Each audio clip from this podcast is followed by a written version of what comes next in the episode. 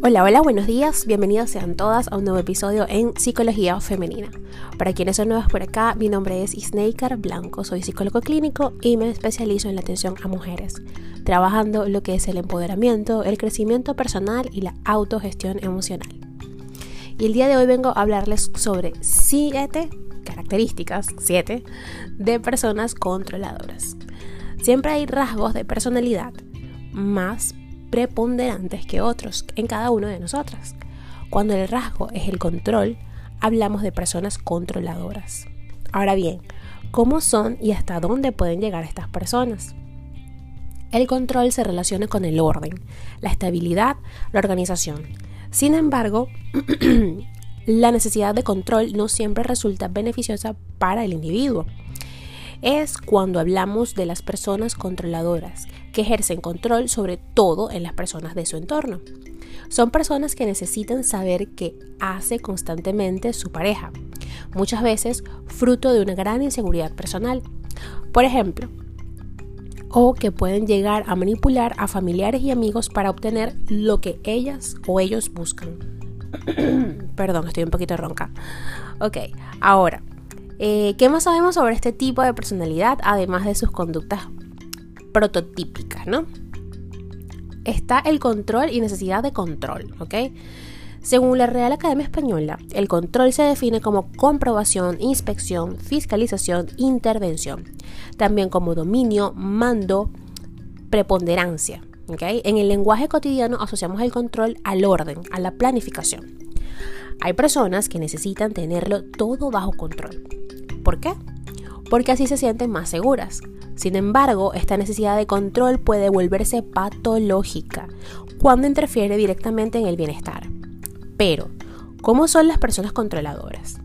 ¿Son aquellas que quieren tenerlo todo bajo control o hay algo más? ¿Tiene esto relación con la búsqueda del control de los demás? A continuación, las respuestas a esa pregunta. Con personas controladoras me estoy refiriendo a aquellas que más que tener control sobre la propia vida, intentan tenerlo sobre la de los demás. Son personas que buscan controlar al otro a través de diferentes mecanismos y por causas diversas. Sin embargo, también veremos cómo ese control lo intentan ejercer muchas veces en su propia vida, en su entorno, experiencias, etc. Veamos algunas de esas características más relevantes. Necesitan el control. ¿Suena lógico? No, pero las personas controladoras necesitan controlar no solo a las personas de su entorno, ¿ok? Sino también diferentes elementos de su vida, ámbito académico, laboral, en fin. Esta necesidad de control suele responder a un tipo de personalidad, a veces relacionada con rasgos obsesivos o también a un estilo de adaptación bastante disfuncional. Intentan que los vínculos que sean estrechos, eh, buscando el apoyo incondicional de los demás.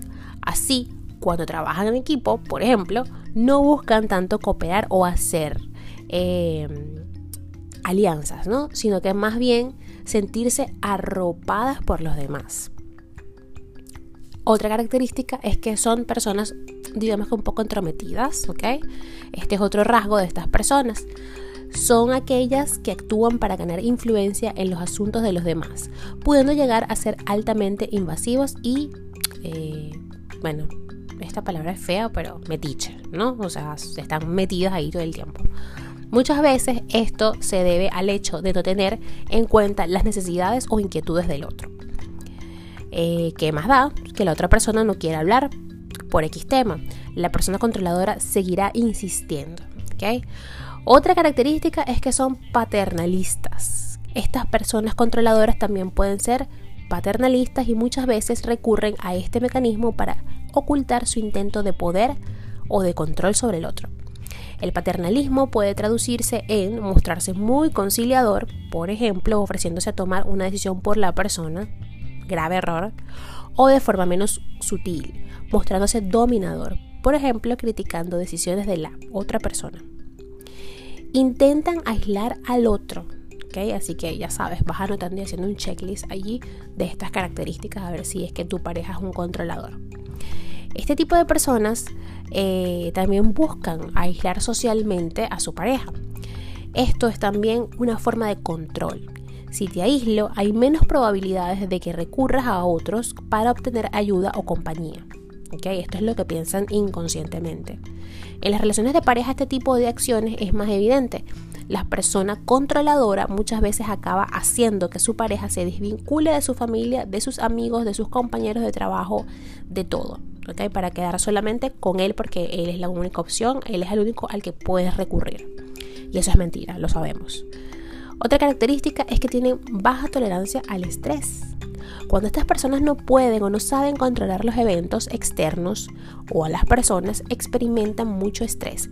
De forma inconsciente, creen que solo controlando su ambiente y todos los aspectos de su vida serán capaces de asegurarse que se satisfacen sus propias necesidades. Y esto por supuesto es una distorsión cognitiva, ya me imagino que en este punto pueden reconocerlas porque les ha hablado hasta el cansancio de ellas. Eh, también se sienten inferiores, ¿ok? Muchas veces tras todas esas conductas controladoras y en algunas ocasiones manipuladoras se esconde en realidad un fuerte sentimiento de inseguridad personal o baja autoestima. Con frecuencia intentan paliar esa baja autoestima a través del control, porque tienen miedo a que las cosas o personas que no controlan les superen o les genere sufrimiento. Ahora bien, hasta este punto he hablado de algunas características de estas personas y de su gran impacto a la hora de influenciar a los demás. Sin embargo, no debemos olvidar que las relaciones son bidireccionales, es decir, que tras alguien controlador hay alguien que se está dejando manipular o controlar. Si estás en esta situación, pregúntate, ¿por qué lo aguanto? No olvidemos que nuestra responsabilidad en las interacciones personales sigue allí. Tomemos conciencia de que de lo que no nos aportan las personas en nuestra vida y desvinculémonos de esa persona que nos hace daño. Hay alguien que se intenta controlar o que te intenta controlar. Reflexiona sobre ello, ¿ok?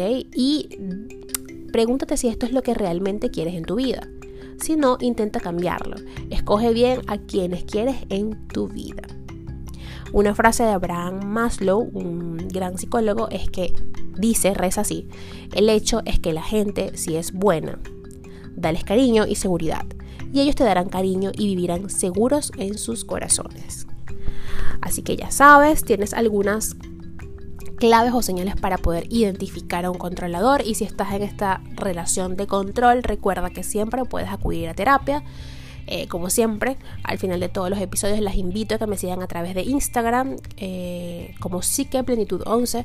Allí en Instagram van a encontrar un link que les llevará directo a mi WhatsApp, al Telegram, a mi canal de YouTube, a todos los canales para que puedas ver un poco más de mi contenido y también para que te comuniques conmigo si deseas iniciar tu proceso terapéutico el día de hoy. Hasta un próximo episodio y que tengan un hermoso día.